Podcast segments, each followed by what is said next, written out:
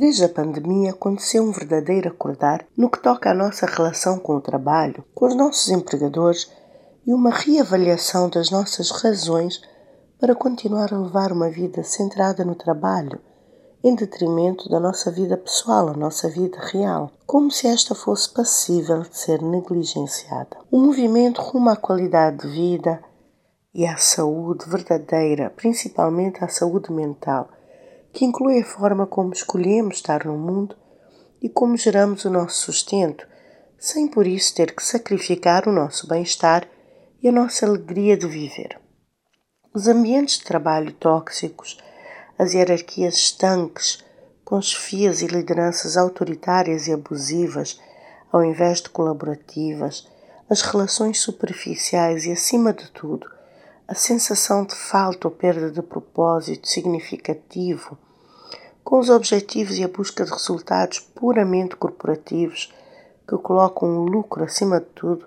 tem desmotivado uma grande parte das pessoas e dos jovens, sobretudo.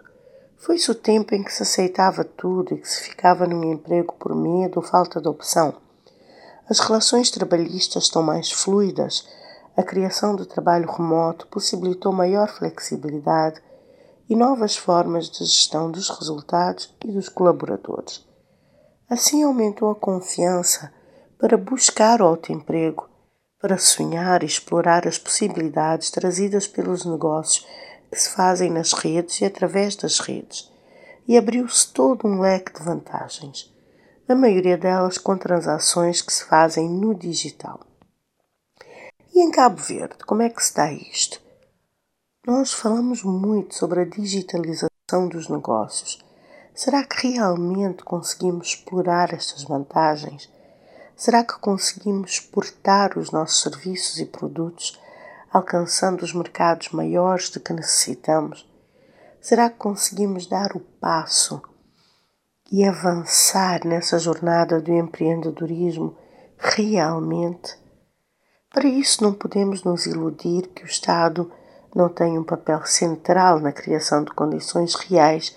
e incentivos substanciais para as pequenas e médias empresas,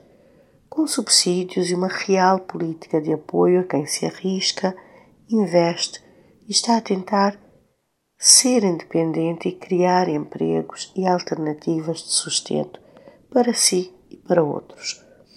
O que até hoje é ainda uma brisa, um aroma envolvente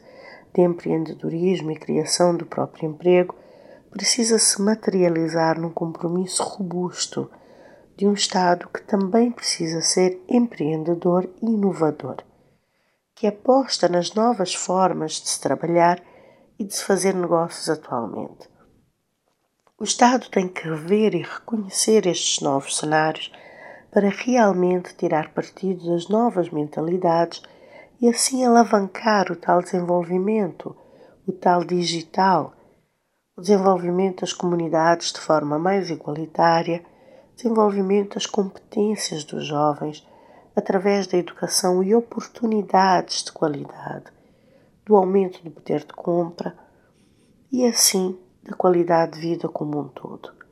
mas assistimos ainda a um discurso que é assistencialista e pouco sério, na medida em que promete uns tostões e facilidades para tirar as pessoas da pobreza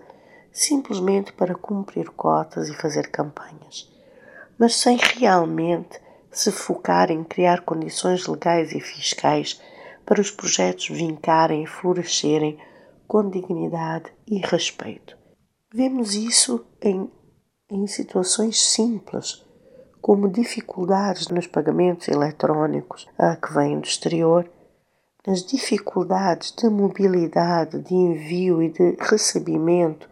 de produtos, de insumos, e nos bancos que claramente continuam a lucrar, mesmo com a crise, mas ainda operam numa base de não acesso ao crédito e a uma dedicação à complicação, mas sempre com a cantiga do descomplicado e do facilitado.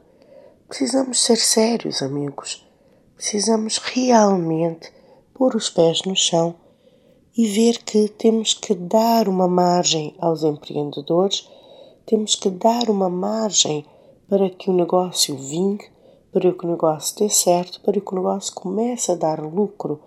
porque realmente o setor privado é o futuro do país. Mas o, o setor privado não se levanta sozinho, não se sustém sozinho, principalmente em tempos de crise. Portanto, não é um salve-se quem puder, mas é um conjunto de políticas sérias, dedicadas e comprometidas para que realmente possamos ter uma outra forma de criar uh, receitas em Cabo Verde, aproveitando as ideias e as mil possibilidades que nós temos à nossa volta, principalmente aproveitando os turistas de várias escalas sociais, com vários tipos de fundura de bolso, digamos assim, e para os quais podemos criar várias soluções turísticas. O mesmo os serviços que pretendemos vender online, mas para isso temos de ser capazes de receber pagamentos online, o que neste momento, por exemplo, se forem pesquisar, vão ver que há uma certa dificuldade. Portanto, há toda uma série de políticas aqui que precisam ser bem amarradas e afinadas e não só alardeadas. Não é? Ainda estamos muito a exalar esse aroma do empreendedorismo, mas sem ter a materialização desse empreendedorismo. Uma boa semana a todos os sonhadores.